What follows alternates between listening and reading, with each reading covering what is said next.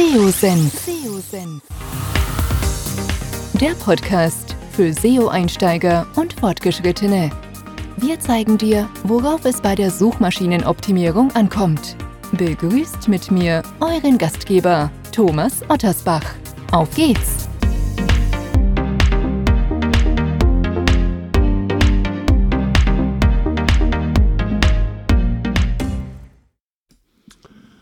Ja, schön, dass du dabei bist bei einer neuen Podcast-Episode hier beim SEO-Senf. Heute habe ich den Arthur Kosch zu Gast, der sich auch seit vielen, vielen ja, Monaten, muss man sagen, mit dem Thema künstliche Intelligenz und Text auseinandersetzt.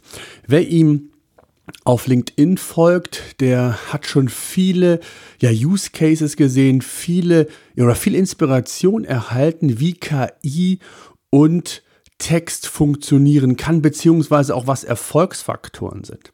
Heute bin ich mit Arthur im Austausch. Auch ich habe ja sehr viel mit dem Thema rumexperimentiert, nicht zuletzt auch wegen der Content Suite, die wir bei PageRangers ja unter anderem haben und wir auch dort erste KI-Funktionalitäten freigeschaltet haben, beziehungsweise in den nächsten Wochen und Monaten noch mehr in die Synergie gehen von Content Suite und KI-Text, wenn man so will. Und von daher freue ich mich, dass wir heute über verschiedenste Themen gesprochen haben. Ich habe Arthur natürlich gefragt, ob er wirklich dieses Change-Potenzial im SEO sieht, was ja viele schon sehr voreilig aus meiner Sicht prognostiziert haben. Ähm, wir haben natürlich auch darüber gesprochen, ja, wie so ein mögliches Geschäftsmodell aussehen muss, beziehungsweise, dass es nur funktionieren kann, wenn die entsprechenden Protagonisten äh, Bing, Google und Co. Ähm, hier entsprechend auf ein Geschäftsmodell zurückgreifen, was in Anführungszeichen massentauglich ist. Denn wir wissen heute, dass eine Suchabfrage mit KI ungefähr das vier- bis fünffache an Ressourcen benötigt. Und auch da sind Bing und Google nicht unendlich aufgestellt. Und wir sehen es auch an ChatGPT, dass es immer wieder ja technische Probleme gibt. Wir sprechen auch darüber, wie so ein möglicher USP aussehen kann. Also äh, viele Unternehmen haben extrem viele Daten, Informationen. Und hier kann der USP eben sein, dass man individuell auf die vorhandenen Daten und Informationen in einem Unternehmen zurückgreift und die mit KI-Funktionalitäten quasi kombiniert. Und ich habe ein ganz tolles Beispiel auch dabei, ähm, wie gut KI-Texte sind, aber was Plausibilität angeht, äh, da ging es um das Thema, äh, um das Auto BMW und den, ich glaube, der Pressesprecher von BMW hat das entsprechend auch dann mal kommentiert. Und wir blicken zum Schluss natürlich auch in die berühmte Glaskugel. Was kann KI noch alles verändern? Also hört unbedingt rein. Toller Podcast, toller Gast. Auf geht's. Ja, Arthur, schön, dass du Zeit gefunden hast. Bevor wir so richtig ins Thema, äh, ins Thema eintauchen, ähm, stell dich doch selbst nochmal vor. Wer bist du und was machst du ganz genau? Ja, hi Thomas, erstmal danke für die Einladung. freue mich zu sein bei dir im Podcast. Ähm, genau, ich bin Arthur, äh, ich bin der Geschäftsführer der Koschking Performance GmbH. Wir sind eine Agentur für Suchmaschinenoptimierung bzw. Suchmaschinenmarketing, spezialisiert auf die Finanzbranche. Und ähm, genau, mache SEO schon seit über zehn Jahren, habe ganz klassisch im äh, Affiliate Marketing angefangen, dann bei einem großen Versicherer gearbeitet eine kurze Zeit und dann eben mit meinem ähm, Geschäftspartner uns dann eben selbstständig gemacht und die Firma gegründet, sind jetzt mittlerweile äh, um die 30 Leute und ähm, ja, war die beste Entscheidung meines Lebens, muss ich sagen. Ähm, Mache das immer noch sehr gerne, liebes und ähm, ja, beschäftige mich jetzt seit ungefähr, also seit einem Jahr auch schon mit dem Thema KI und AI und jetzt natürlich seit ChatGPT intensiv damit. Und ja, darum soll es ja auch heute, heute auch gehen. Absolut. Du hast es eben gesagt, ich glaube, ähm, wer in der LinkedIn-Bubble unterwegs ist, der, der kommt an deinen Postings auch nicht vorbei. Du bist da sehr umtriebig. Ähm, nimm uns doch mal so in deine Gefühlswelt mit. Äh, in den letzten Wochen, Monaten, Ende November war es, glaube ich, ist ChatGPT ja quasi für die Öffentlichkeit freigeschaltet worden. Ähm, was hat sich seitdem getan und, und wie, wie siehst du das Thema? Nimm uns doch mal so in deine Perspektive mal mit. Genau. Ja, gerne. Also, ähm, wie gesagt, das Thema AI beschäftige ich mich schon ein bisschen länger, also speziell natürlich jetzt Content und AI, weil wir natürlich als ähm, Agentur, die ähm, primär ja, Suchmaschinenmarketing macht und auch damit Suchmaschinenoptimierung viel Content produzieren. Ähm, da wir auch die Finanzbranche als Fokusbranche haben, da natürlich auch viel Informationsbedürftigkeit drin ist in dem Markt, ne, auch in den Suchmaschinen, dann natürlich viel hochwertiges Produzieren, auch für große Brands, also Banken, Versicherungen. Und ähm, als ich dann, also vorher dachte ich mir, ja, boah, die Tools sind ganz hilfreich in einigen Sachen, aber meistens eher ja, weniger. Äh, und seit ChatGPT, als ich das einmal benutzt habe, äh, und dann ein Ergebnis bekommen habe, das hat, glaube ich, jeder von uns mal gemacht, das schockierend gut war, dachte ich mir, okay, wow, jetzt, jetzt passiert was. Ähm, ich glaube, jetzt beginnt eine neue Ära und ich glaube nicht nur im Online-Marketing, SEO und so, sondern im allgemeinen Bereich Content und, glaube ich, auch darüber hinaus. Und es fühlt sich gerade für mich so ein bisschen an, wie, glaube ich, die Autoindustrie sich vor fünf, sechs Jahren gefühlt hat mit dem Elektromotor die gesagt haben, okay, ähm, jetzt passiert was, jetzt ist ein Umdenken da. Und ähm, ja, und ich bin so der, ähm, sage ich mal, Pionier oder versuche, habe da immer so einen Pioniergeist und stürze mich eben auf solche Sachen, die ich interessant finde. Und ich glaube, ähm, ja, man steht jetzt so als Dienstleister und auch als Agentur oder auch als andere Unternehmen so ein bisschen jetzt vor der Entscheidung, ähm, lasse ich mir jetzt von Tesla das, äh, die Butter vom Brot nehmen oder ähm, äh, investiere ich jetzt die Zeit und Mühen, das zu machen äh, und produziere halt irgendwann nur noch äh, Elektroautos oder überwiegend oder mache heute immer noch Dieselmotoren. Das ist so meine Gefühlslage zu dem Thema. Mhm. Kann ich gut nachvollziehen. Ich habe es auch immer mit der Automobilbranche interessiert, verglichen mit, mit Tesla, nur mit dem Unterschied, dass Tesla mir, ich sage jetzt mal, ähm, die Einblicke verwehrt, wie, wie funktioniert die Batterie, wie kann ich die einsetzen, wie funktioniert so die, das unter der Haube. Und, und da haben wir ja die Möglichkeit, dadurch, dass ja auch Schnittstellenfunktionen vorhanden sind, noch wesentlich kreativer zu werden und noch mehr auch sich zu individualisieren. Das ist ja so meine These, kommen wir gleich auch noch zu. Ich glaube, dass äh, diese klassischen KI-Funktionen, wie wir sie heute kennen, das ist jetzt der Anfang. Aber ich glaube, die Differenzierung, und da kommen wir auch gleich im Laufe des Podcasts noch zu, wenn es ums Thema vielleicht auch um mögliche Geschäftsmodelle geht, dass durch Individualisierung und, und Daten äh, hier nochmal ein ganz anderer Schatz ausgegraben werden kann, als dass wir heute ja, vielleicht sogar verstehen oder glauben, dass, was da alles möglich sein wird. Also von daher, es wird, glaube ich, 2023 ein total spannendes Jahr. Ähm, jetzt würde mich mal interessieren, Siehst du wirklich so ein komplettes Change-Potenzial im SEO, in der Content-Erstellung, wenn du jetzt mal so rein auf die KI-Funktionalität, ähm, was Texte anbelangt, äh, blickst? Ähm, also ich würde sagen, das Produkt oder das Endprodukt wird immer noch dasselbe sein. Also wir stellen immer noch Autos her, um bei dem Beispiel der Metapher mit der Autoindustrie zu bleiben. Ähm, aber wie sie hergestellt werden und wie sie gemacht werden, wird sich, glaube ich, komplett verändern. Ähm, also ich beschäftige mich seitdem ja wirklich intensiv damit und wir haben uns da jetzt ähm, seit einigen Wochen haben unsere kompletten Prozesse von am Anfang, ja, also Kunde klopft ein und droht mit Auftrag zu ähm, das Produkt, was Ende rauskommt, diese ganzen Prozesse mal runtergebrochen und mal geschaut, was geht mit der AI oder mit ChatGPT oder mit anderen Tools.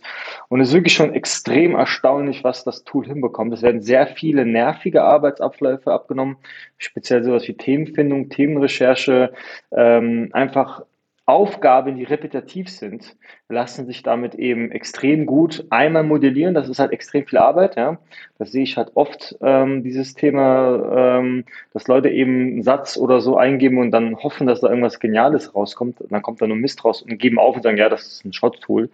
Ähm, aber es ist wie bei uns Menschen, ja, Shit in, Shit out. Ähm, äh, sowohl ein Mensch als auch eine Maschine kann unsere Gedanken nicht le lesen und was wir wollen. Deswegen müssen wir eben genau sagen, was wir wollen. Speziell, wenn wir eben so komplexere Aufgaben und Prozesse abbilden wollen. Und ich glaube, da geht auch so ein bisschen, ähm, ähm, ist glaube ich auch die Schwierigkeit drin. Und ähm, ich habe ja mein, beim LinkedIn Profil da viele, viele Beispiele gegeben, wenn du mal die, die Prompts, wie man das eben so nennt, oder Prompt Engineering, also diese Anfragen generierst, die sind ja teilweise zwei DIN A4 Seiten lang und, äh, und danach äh, geht es ja noch weiter und ich korrigiere und korrigiere nochmal. Ähm, das dauert natürlich und das ist auch viel Try and Error, aber wenn man das einmal mal aufgebaut hat, ist es halt eben reproduzierbar und eben skalierbar. Und das ist eben das, was das Ganze so spannend und interessant macht. Hm.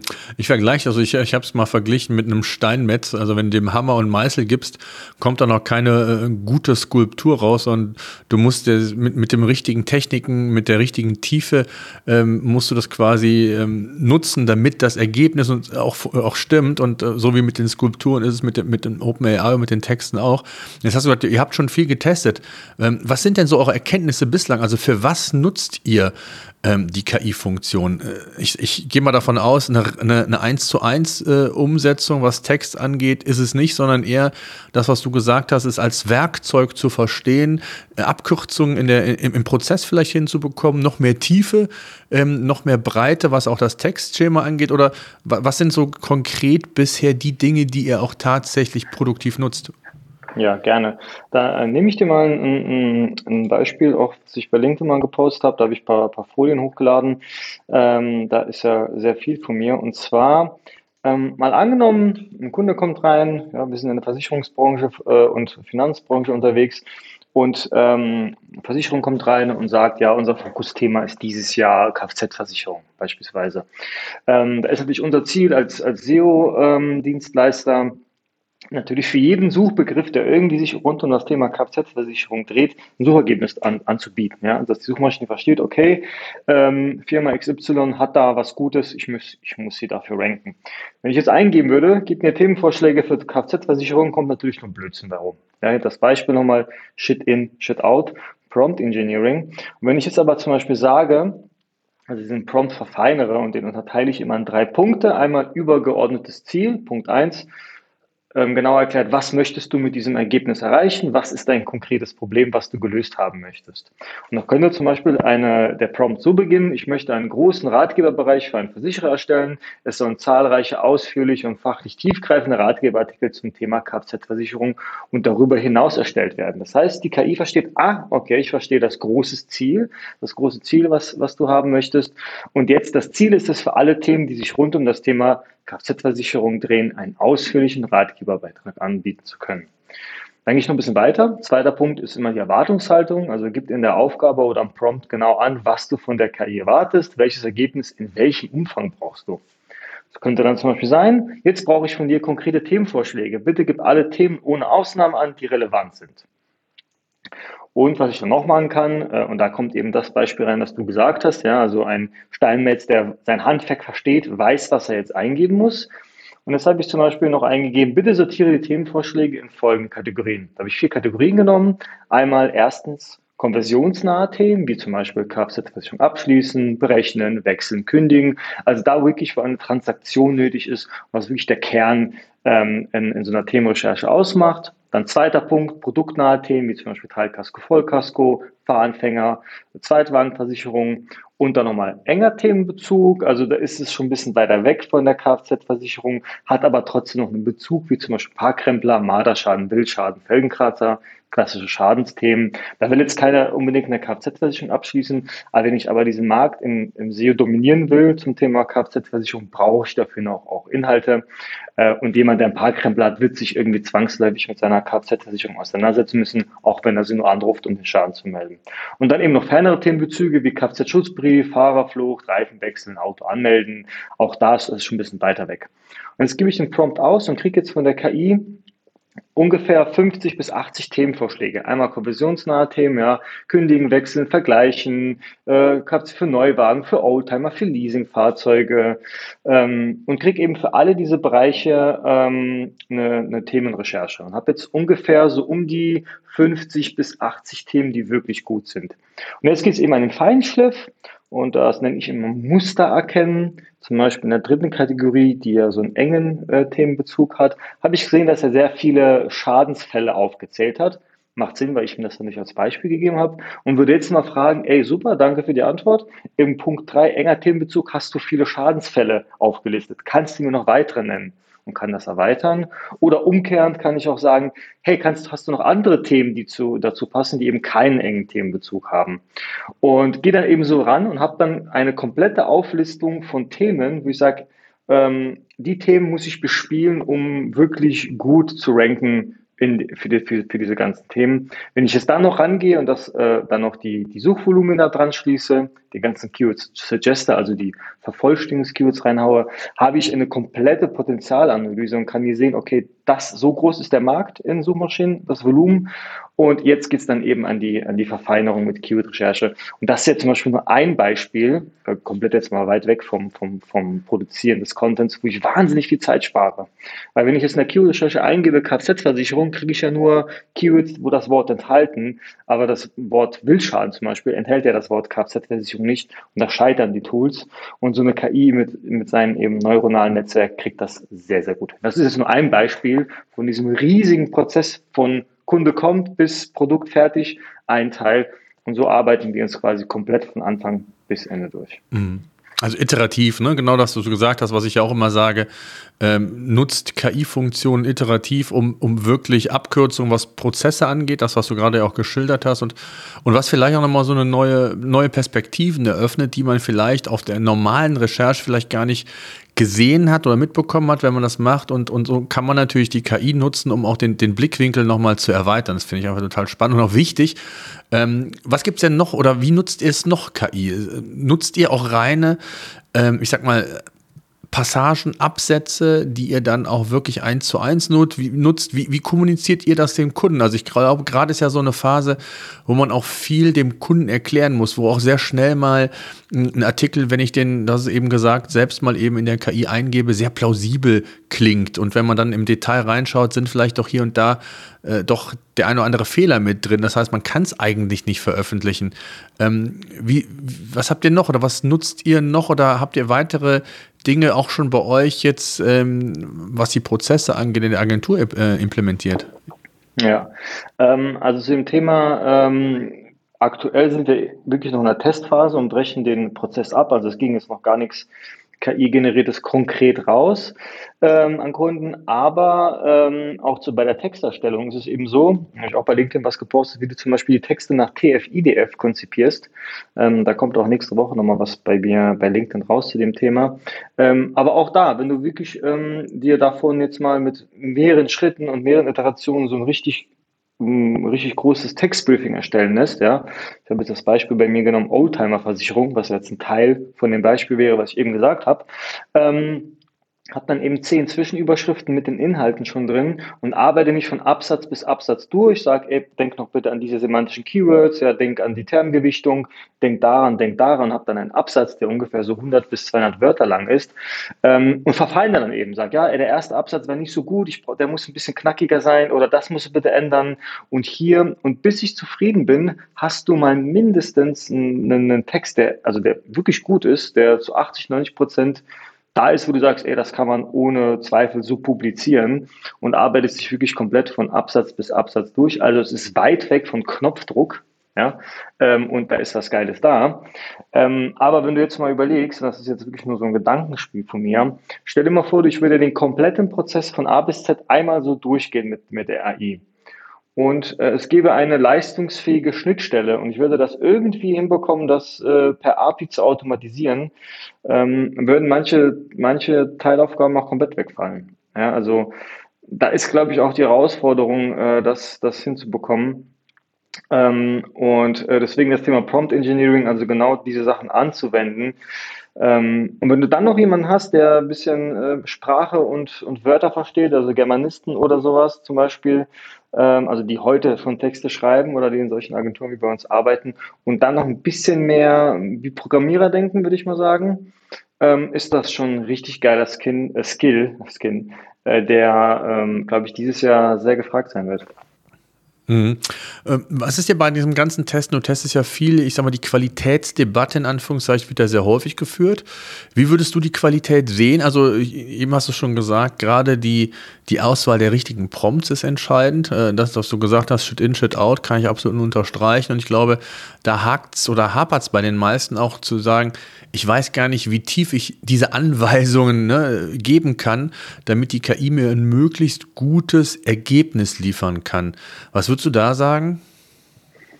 Ähm, probieren. Einfach probieren, probieren, probieren. Also ich habe die Erfahrung gemacht, dass äh, es auch einfacher ist, einen Prompt kürzer zu halten und dann im Nachhinein zu korrigieren, Manchmal ist es besser, viele Informationen mitzugeben. Also äh, ich kann euch wirklich oder jedem, der das hier hört, nur empfehlen, probiert das aus. Ähm, das ist viel Arbeit, das kostet Zeit, das, da sollte man sich das bewusst sein. Aber wenn man wirklich mal einen Prompt oder einen Ablauf oder einen Prozess damit hinbekommen hat, zufriedenstellend, ist er halt, wie gesagt, skalierbar und reproduzierbar. Das ist ja das Schöne daran.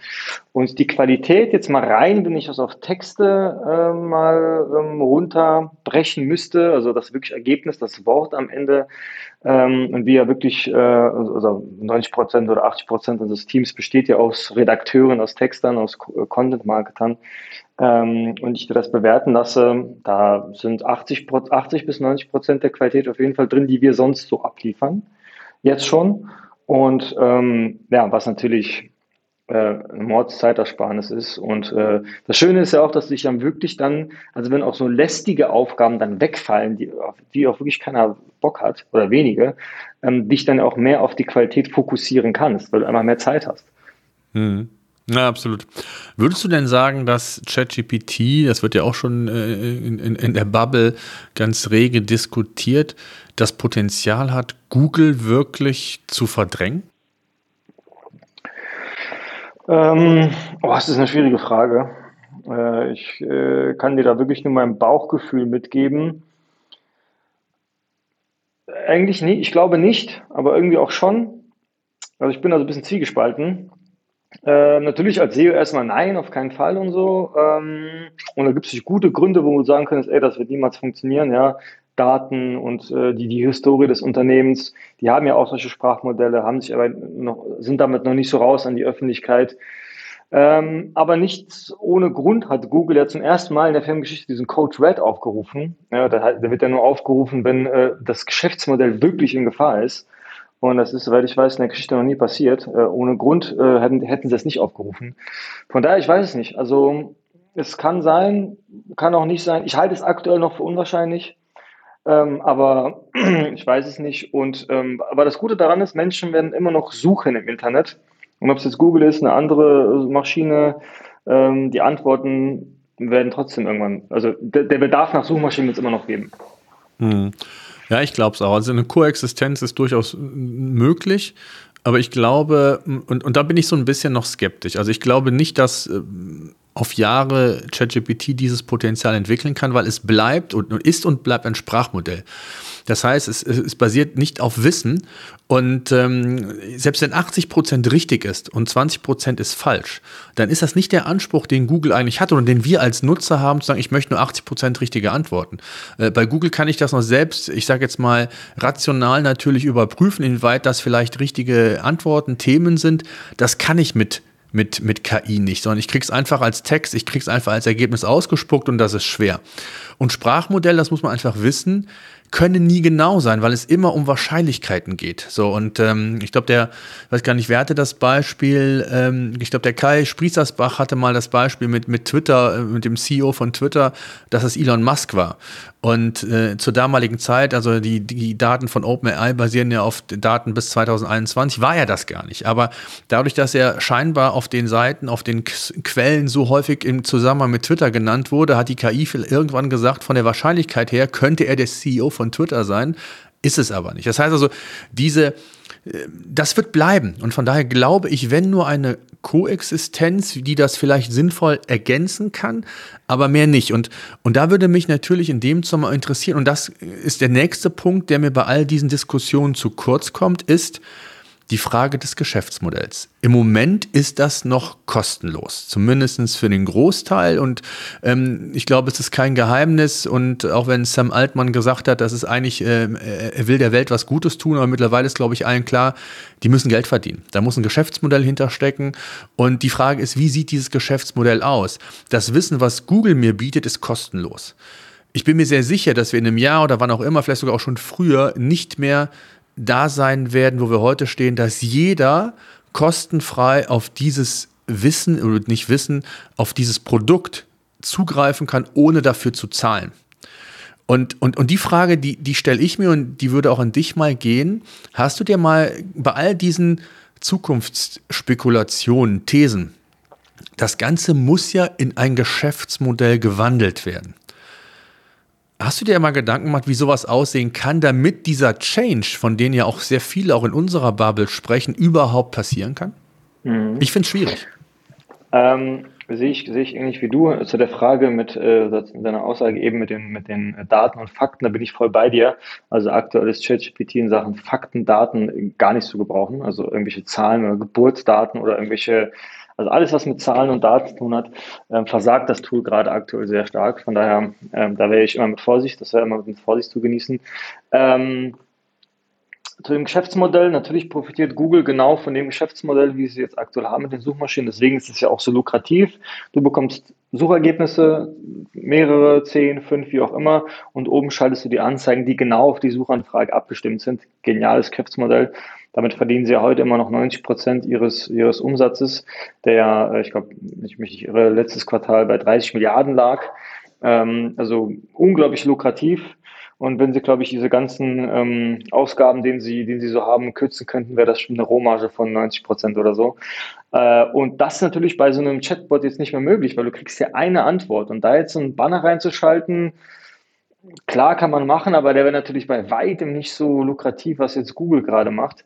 Ähm, deswegen schwierig. Also ich kann dir das nicht beantworten. Äh, das Einzige, was mir einfallen würde, wäre eben eine Bezahlversion. Aber auch hier, du weißt es, du weißt ja, wie es mit Bezahlversionen sind. Die meisten Sachen funktionieren eigentlich am besten, wenn sie kostenlos sind und man sie durch Werbung ähm, monetarisiert. Also wie eben Google, YouTube und sowas, weil da kriegst du nicht Masse rein, weil die Hürde kaufen, abschließen, also keine, ist keine Paywall da. Ähm, von daher halte ich es halte für schwierig. Ja. ja, also ich glaube, also nochmal, ich, ich soll jetzt nicht falsch rüberkommen, aber ich glaube, dass ein extremes Potenzial darin steckt. Bin ich völlig d'accord, aber ich versuche halt auch, diesen Hype so ein bisschen zu bremsen. Der ist mir manchmal zu sehr schon in die Zukunft. Wir werden alles, wird alles revolutioniert werden und so, keine Ahnung was. Und das sind so viele offene Fragen, von denen ich glaube, die muss man sich auch mal ehrlich beantworten. Das ist das Geschäftsmodell. Das ist auch die Fragestellung, bin ich als Nutzer mit einer Antwort zufrieden oder ist es nicht das, was ich brauche, wie Google es mir zeigt, diesen, diese Breite, diese verschiedenen Perspektiven über verschiedene Artikel, über verschiedene Content-Formate, ne, ob Video, Bilder, was auch immer, äh, mir einen viel schnelleren, transparenten Überblick über ein, ein Thema zu holen, als jetzt, wie du es auch eben geschildert hast, iterativ natürlich mich daran zu nähern. Das ist ein anderer Weg, aber ich glaube, auch das muss man sich natürlich immer wieder vor Augen führen. Und, ähm, und, und ganz wichtig in dem Zusammenhang ist, ich bin auch sicher, dass sich das nicht verändern wird mit, mit GPT-4, 5, 6, 7, wie auch immer. Es wird ja immer dieses diese, diese, es wird immer ein Sprachmodell bleiben. Es werden zwar mehr Daten erhoben, aber auch hier werden zukünftig werden einfach die Wahrscheinlichkeiten, die werden dominierend sein. Und, und wenn jetzt irgendein spezielles Thema besonders häufig äh, in Daten oder beziehungsweise in den Quellen vorkam, dann wird es immer, immer zu Fehlern kommen. Das wird sich gar nicht verändern lassen. Das sind einfach die, die, die Sprachmodelle, die, die diese Genauigkeit wie so eine Art Wissensdatenbank gar nicht zulassen. Und ich glaube, das, das darf man bei all diesen Dingen nicht, nicht vergessen. Und, und meine These ist ja, und da arbeiten wir zum Beispiel bei Paintshriners auch dran, die Individualisierung, nicht den wir sind, die, die Veränderung wird kommen und, und das wird so dieses Gold, was so KI angeht, wenn ich eigene Daten, wenn ich eigene äh, Trainingsmodelle aufbaue und die mit den KI-Funktionen kombinieren kann. Also als Beispiel, wir wissen ja bei uns in der Content Suite beispielsweise, ähm, wissen wir, um was es geht. Der Kunde, wir, wir wissen, der Kunde macht eine Keyword-Recherche, der macht eine, eine, Themenanalyse, der baut sich Themencluster auf.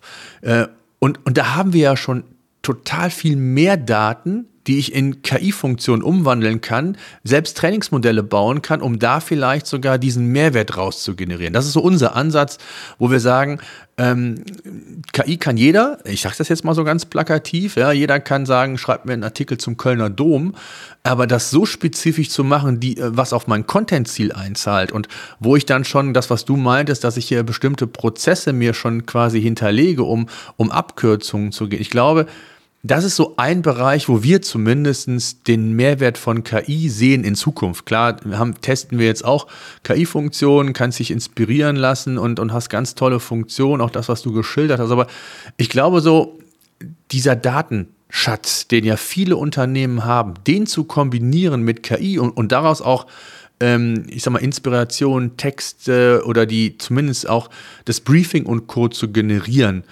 Ich glaube, das ist so das, wo ich die Zukunft sehe und wie man sich vor allen Dingen auch differenzieren kann, oder? Hast du da, was wie deine Meinung dazu ist? Würde mich mal interessieren. Ja, also ich meine, ihr habt ja, ihr habt ja mit der Software, ähm, wenn ich das so runterbreche, eigentlich auch nichts anderes gemacht, als einen Ablauf von einem SEO, einem Content Marketing Manager ja einfach runtergebrochen und geschaut, was braucht er jetzt und welche Felder braucht er, wo er was reinhacken muss und quasi am Ende was rauskommt. Klar muss er noch denken, aber viel, Ar viel Arbeit nimmt ihr da quasi schon damit ab. Und wenn ihr das natürlich noch mit, äh, mit einem, ähm, mit der, mit so einer leistungsstarken Sprachmodellen eben ähm, befriedigt und hilft, ist natürlich geil. Also ich denke jetzt auch an so große Beratungsfirmen zum Beispiel, ähm, die Unternehmensberatung, McKinsey und wie sie alle heißen, die haben ja auch diese ganzen Prozesse runtergebrochen und viele, viele Folien und viele äh, Consulting-Jobs werden ja auch schon teilweise bei den großen Firmen automatisiert gemacht. Und wenn man eben genau dieses Sprachmodell dafür einsetzt, dann, dann kann man, hat man e-, eben genau diesen riesigen Mehrwert, ja. Hm. Ja, absolut. Also ich, ich glaube, in die Richtung wird es gehen, weil wir dürfen eins nicht vergessen, und das ist, glaube ich, so ein ganz großer Punkt. Ich, kriege ja auch viel Feedback, äh, nicht nur von, von, von unseren Testern, Kunden, sondern auch so sonst. Es wird irgendwann dieser Status kostenlos der wird wegfallen, definitiv. Also das ist ja so, so sicher wie das Arm in der Kirche. Ähm, es wird jetzt über eine Pro-Version äh, schon spekuliert oder äh, Sam, Sam Altmann hat ja schon, äh, ich glaube auf Twitter oder auf LinkedIn, ich weiß gar nicht mehr wo, mal gepostet, was man bereit wäre zu zahlen. Ne? So. Und das sind ja ganz klare Indikatoren. Und mit dem ursprünglichen Ziel, wie OpenAI gestartet ist, der Gesellschaft etwas zurückzugeben, die Gesellschaft, die Welt besser zu machen, das ist ja Stand heute nicht mehr so. Wir wissen alle, es muss ein Geschäftsmodell dahinter stehen. Und, und eine genauso spannende Frage ist ja, würde mich mal deine Meinung interessieren, äh, Microsoft hat ja angekündigt, ähm, ChatGPT auch in Bing zu implementieren. Auch das ist ja die Frage, wie monetarisiert Bing das? Weil wir reden ja dann, gut, es ist vielleicht nicht vergleichbar mit Google, aber die Suchanfragen bei, bei Bing, das mal hochgerechnet pro Tag, das mal hochgerechnet auf die möglichen ähm, Anfragen, die über ChatGPT in, innerhalb der Suchmaschine laufen, das ist ja auch ein Kostenfaktor. Also das muss ja auf kurz oder lang auch irgendwie refinanziert werden? Also auch das sind ja Fragen, die noch völlig unklar sind, weil du genau wie du gesagt hast, mal eben jetzt in, in, in KI-Text eine, eine, Werbung einspielen, das wird es nicht sein, nehme ich an, oder? Hm. Ja, also ganz spannend. Äh, was ich mir zum Beispiel vorstellen könnte, ist, ähm, wenn eben es eine äh, kostenlose, Bezahl äh, kostenlose Version bleiben sollte und ich mir wirklich und ich ChatGPT oder was auch immer wie das Tool heißen könnte von OpenAI eine Anfrage stelle, wo ich wirklich nur Informationen haben möchte. Also ich möchte keine Arbeitsschritte haben, sondern einfach ich möchte Informationen haben. Er mir per Sprachmodell ein Ergebnis ausspielt, ähm, was so 80 Prozent zufriedenstellend ist und sagt, weitere Informationen findest du hier. Mhm, genau, diese Ko das mache ich mit Koexistenz, ne? Ja. Genau, mhm. und dann sagen wir, okay, aber wenn du jetzt hier aufgelistet werden willst, musst du halt bezahlen, ja. Also klassisch wie Google mhm. Ads das Ganze macht. Das wäre vielleicht mhm. eine Möglichkeit. Ja, müsste man, mhm. äh, müsste man äh, schauen, wie das entwickelt, aber da wäre jetzt, glaube ich, mal so die, wie du gerade sagst, Koexistenz, äh, was jetzt äh, Microsoft und Bing machen könnte. Mhm, absolut, ja. Und, und, und Microsoft wird irgendwann, im Moment ist es natürlich so, der Hype ist da, die, das Potenzial ist da, vielleicht auch für, für Microsoft, für Bing, Google hier vielleicht Prozentpunkte, was Marktführerschaft angeht, abzunehmen und da erstmal das als Invest zu sehen, völlig klar. Aber ich sag mal, mittelfristig muss, muss sich da auch irgendwas tun und ähm, kommen wir gleich dazu mit, mit GPT-4, was ja, so wie es aussieht, im Frühjahr diesen Jahres äh, erscheinen soll. Äh, Wird es vielleicht auch nochmal eine andere Datengrundlage geben? Das, das Grundproblem mit, mit falschen Informationen, Daten bleibt gleich. Ähm, ich habe gestern mit dem Professor ähm, Peter Gensch gesprochen. Das ist so einer der ja, KI-Pioniere und der hat vor zwei Jahren schon mal eine erste KI-Studie gemacht mit mit äh, namhaften Brands, ähm, hat KI-Texte mit in Anführungszeichen menschlichen Texten, die ge geschrieben wurden, verglichen, hat das eine, ähm, analysieren lassen, beziehungsweise hat dann eine, eine, Umfrage, Befragung gemacht, welche Art von Texten denn besser sind. Und da kam, und das hat er jetzt vor, vor wenigen Wochen neu aufgesetzt. Die Ergebnisse werden jetzt in eine Summary zusammengefasst und, und das Ergebnis fand ich eigentlich total spannend, dass, dass durchweg die KI-Texte äh, besser bewertet wurden als die in Anführungszeichen von Menschen geschriebenen. Das Problem war nur, ähm, er hat es dann einem BMW-Verantwortlichen äh, geschickt, das Ergebnis, und der sagte dann, hört sich super an. Ja, es ist, wirkt, hört sich auch teilweise plausibler an. Das Problem ist nur, das, was in dem Text beschrieben wurde, das gibt es in unseren Autos schon gar nicht mehr. Ja, also da ist über Dinge gesprochen, geschrieben worden, ja, Funktion, Funktionen, was auch immer, Komponenten, das, das weiß ich jetzt nicht, aber das war eigentlich nochmal ein gutes Beispiel, wie man halt KI sehen muss. Es ist ein Werkzeug, ein Hilfsmittel, das, was du auch gesagt hast, wo man Abkürzungen nimmt, aber man sollte sich nie darauf verlassen. Wir haben auch hier und da schon mal, dann kommen Tester zu uns und sagen, ja, warum soll ich überhaupt eure Content Suite noch buchen? Ähm, wir haben doch jetzt ein KI-Tool, kostet uns 30, 40 Euro, reicht doch völlig. Ähm, wir brauchen keine externen Texter mehr, wir lassen das einfach konzipieren, fertig. So. Und, und, und bei dieser Debatte, du hast es eben ja gesagt, ihr, du, ihr habt ja, oder hast auch mal einen Test gemacht mit, mit WDF, IDF zum Beispiel.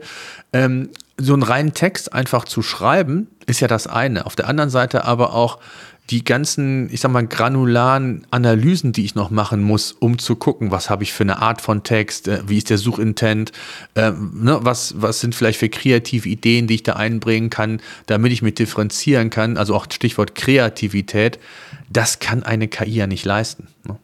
Ja. ja, also ich bin da, ich bin da voll bei dir zu dem Thema noch mit Bing und Google. Also ich meine, äh, wir wissen ja, dass Google äh, da ja auch schon länger dabei ist und auch ja AI auch schon in den Ergeb Suchergebnissen ja, also zur Bewertung der Suchergebnisse schon mit einbezieht. Und ich glaube, das war eigentlich äh, schwer zu sagen, aber ich glaube, es ist für Google auch so ein bisschen ein Befreiungsschlag, weil ich glaube, sie hatten auch Bedenken, damit rauszugehen, ja, dass Google noch dominanter und noch angsterregender quasi wirken könnte. Aber so ein Startup wie OpenAI, wenn es damit rausgeht, der, der Disruptor ist, ist ja eher äh, ganz gut. Und wenn jetzt das quasi am Markt an, anerkannt wird und gesehen wird, kann Google ja dann natürlich jetzt ähm, nachziehen. Und ich glaube, Google wird sich da so schnell nicht ähm, hier die, die Marktanteile nehmen lassen, sondern eher nachziehen oder noch verbessern.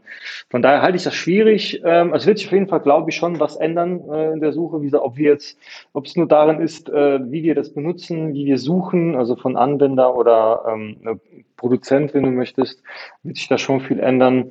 Ähm, aber zu deiner Frage, wie du gesagt hast, es kommt eben äh, das Beispiel mit dem mit dem äh, mit dem äh, Schmied, äh, Schmied das gewesen, äh, der Stein, Steinmetz, genau richtig, äh, der ja versteht, wie man das macht und ob es, er macht es halt nicht mehr mit, mit, mit, mit der Hand, sondern eben benutzt seine Werkzeuge dafür, was ihn sehr viel Zeit, Energie spart, er kann sich auf andere Sachen konzentrieren, aber dieser, ähm, dieses Know-how, was hat und wie es funktioniert, ist immer noch da.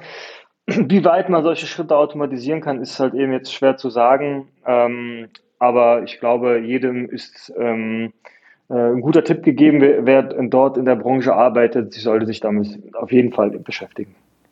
Absolut. Was glaubst du, warum hat Google so lange hinterm Berg gehalten? War es vielleicht, äh, also ich, hat mehrere Gründe vielleicht. Ist das Geschäftsmodell, weil noch nicht ganz klar ist, wie man sowas monetarisieren kann? War es auch die Angst vielleicht, dass die Qualität noch nicht so gut ist? Ne? Ich sprach ja eben von 80-20, ne? dass vielleicht nur 80 Prozent gut ist, 20 Prozent ist dann sehr fehlerhaft und was nicht den Ansprüchen von Google entspricht. Ähm, was glaubst du, warum Google so lange hinterm Berg gehalten hat? Weil ich glaube, dass Google heute schon ein wesentlich besseres Sprachmodell hat als OpenAI, äh, weil sie schon viel länger dran sind. Sie haben vielleicht viel mehr Daten noch. Äh, da muss aus meiner Sicht andere Gründe geben. Was glaubst du, was das für Gründe sein könnten? Ja, also die Voraussetzung hat Google natürlich. Die haben unglaublich viele Ressourcen, Zeit von Geld und, äh, glaube ich, die besten Entwickler, die es so gibt. Ähm, ja, nochmal Stichpunkt hier, Rentabilität. Ich glaube, die kaufen einfach nur die geilsten Entwickler, damit sie nirgendwo anders hingehen. Ähm, und äh, viel Innovation gab es jetzt ehrlich zu sagen auch nicht in den Suchergebnissen. Also es sind immer noch zehn Ergebnisse. Klar gibt es jetzt mal Featured Snippets und irgendwelche Features, aber jetzt war jetzt nicht, dass es mich umgehauen hat. Also eigentlich ist im letzten Jahr nicht so viel passiert, jetzt von, von Benutzersicht gesehen.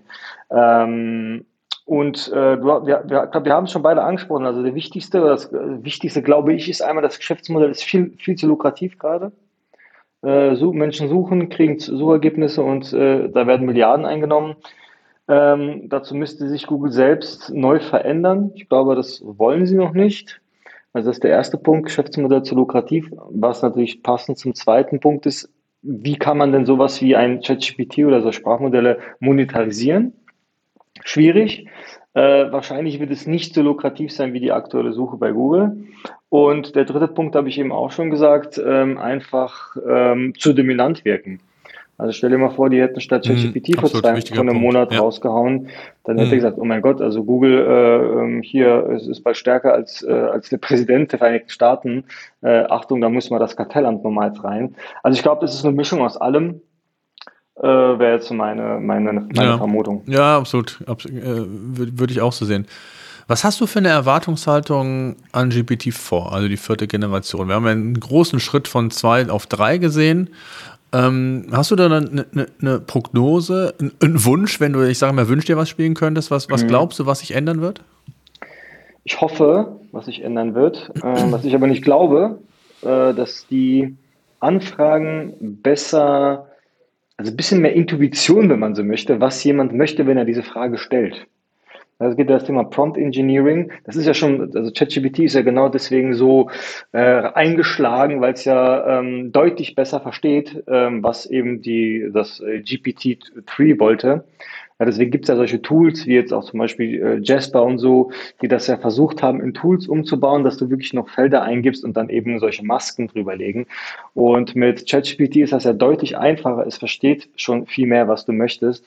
Aber ich hoffe, dass es mit dem neuen Sprachmodell nochmal einfacher wird, nochmal verständlicher, was man möchte. Ich bezweifle das aber, weil ähm, sonst wäre es schon mit GPT-3 besser als bei GPT-2. Ich glaube, dass die Texte noch ein bisschen besser werden, die Ausgaben noch mal ein bisschen besser und die Datenbank größer wird. Ähm, aber eigentlich habe ich keine großen Erwartungen. Ich lasse mich überraschen, was, was, dann, was dann passiert. Hm, ich sehe es ähnlich. Also ich glaube, wenn ich es richtig gehört, Sam Altman hat schon gesagt, technologisch wird sich nichts verändern ähm, sondern es wird nur die, die Datenmenge wird um ein Vielfaches mehr. Das heißt, man hat in der Breite nochmal mehr Informationen auch. Man hat nochmal äh, ein, ein anderes, ähm, ich sag mal, Vehikel, das Sprachmodell zu trainieren. Und, und so wie ich das verstanden habe, wird sich technisch, also auch was Prompt Engineering angeht, wird sich da erstmal in, in der nächsten Version nichts verändern. Also zumindest jetzt nicht, was den Switch von 3 auf 4 geht. Äh, von daher, das hatte ich eingangs auch schon gesagt, das Problem, ich, ich nenne es immer 80-20, das bleibt weiterhin bestehen. Ne? 80 Prozent ist richtig, 20 Prozent ist falsch. Also da werden wir auch zukünftig mitarbeiten müssen. Das muss uns auch in Zukunft klar sein. Also von daher, ähm, ja, bin ich auch sehr gespannt. Es wird einen, Schritt nach vorne gehen, gar keine Frage. Das, das glaube ich auch, weil die Datenmenge extrem nochmal aufgebaut wird. Ähm, Jetzt würde ich zum, zum Schluss nochmal mit dir in die, in die berühmte Glaskugel schauen. Jetzt nicht nur was, was GPT angeht oder GPT, äh, Chat-GPT angeht, sondern ähm, wo geht die Reise hin? Also gerade so was KI angeht, vielleicht auch über die, die, den Tellerrand von, von SEO und Content mal. Was ist so deine Auffassung, wie KI so insgesamt auch das, das Marketing verändern kann? Ich glaube, da steckt ja in so vielen Bereichen, wenn man sich das mal so vor Augen führt, so viel Potenzial, nicht nur was Prozesse angeht, sondern auch das, was du meintest. Es gibt ja in jedem Bereich irgendwo so ähm, Arbeiten, die keiner gerne macht und, und auch Prozesse und so. Was ist so deine, deine, deine Vermutung und Blick in die Zukunft, was das ganze Thema angeht? Mhm. Also ich versuche das ja immer so ein bisschen rational äh, und ähm, äh, zu betrachten, das Thema. Ich glaube, es wird so sein, wie damals die Industrialisierung vieles verändert hat. Ähm, also Jobs, die eben, sag ich mal, einfach zu tun sind, ähm, in einer hohen Stückzahl ähm, reproduzierbar sind. Also wie jetzt früher ein Auto äh, per Hand gebaut wurde, läuft es heute fast automatisch mit Robotern und Maschinen. Ich glaube, da wird sehr, sehr viel wegfallen. Da ist aber noch sehr, sehr viel Beratung, glaube ich, von, von Leuten nötig, die das verstehen und äh, umsetzen können. Ich glaube, da wird sehr viel wegfallen. Und ich glaube, wie bei allem Innovationen und Technologien, Jobs werden wegfallen, die einfach einfacher sind. Und ähm, da damit bleibt eben der Fokus auf Jobs, die eben ein bisschen anspruchsvoller sind. Und ähm, ich glaube, ich hoffe mal, natürlich wird das auch bestimmt missbraucht werden, ähm, die Qualität einfach in allem äh, steigen kann, weil eben mehr Zeit und Energie für das äh, da bleibt, wo vielleicht früher. Hm. Ja, absolut. Also äh, sehe ich absolut genauso. Ähm, Arthur, ich danke dir. Eine letzte Frage noch. Gibt es irgendwas, wo du gerade aktuell testest, wo du sagst, das ist so der, der, der nächste Testcase, äh, auch vielleicht, den du bei LinkedIn oder im, im, auf deinem Discord-Server mal publizierst? Gibt es da irgendwas, wo du sagst, du, du bist an so einem neuerlichen Test irgendwie dran? Ja, also wir versuchen jetzt mit Content, der zu 100% AI generiert wurde, also wir wirklich kein einziges Wort selbst umgeschrieben haben, äh, mal äh, online zu stellen, bei keinem Kunden, sondern Projekt von uns und äh, dann mal schauen, was dabei passiert, ähm, weil das ist ja eben das, was bei uns im SEO interessiert. Ähm, es muss ranken, Klicks generieren und am besten Fall noch Umsatz. Ja, sehr schön. Da sind wir auch dran oder haben wir auch schon einiges getestet oder sind noch einiges am Testen. Ich glaube, wir sind noch nicht so weit, dass wir sagen können, ähm, es gibt jetzt das und das Muster. Vor allen Dingen ist das ja wie so bei uns SEOs, äh, muss man es ja irgendwo erstmal ausreizen äh, und gucken, wie weit geht das überhaupt gut. Genau wie mit Backlinks. Ne? Irgendwo ist eine Grenze und dann irgendwann wirst du abgestraft und so ist es vielleicht mit KI auch. Und ich glaube, keiner weiß von uns, ob, ob äh, Google irgendwelche Muster erkennen kann. Wenn ich manchmal, ähm, ich weiß nicht, wie es dir geht aus Erfahrung, dass man vielleicht zum Schluss ähm, manche Themen eingebe und mir Texte schreiben lasse ähm, und mir die dann auch nochmal ein zweites Mal generieren lasse, wo ja dann auch nochmal äh, andere Faktoren einfließen und der Text ja auch ähm, zum Teil anders ist da ist zum Teil die, die Ähnlichkeit schon sehr gegeben und, und äh, dann werden teilweise nur ein oder zwei Wörter ausgetauscht und, und wenn ich das dann eine Stunde später mache, dann ist der Text nahezu identisch.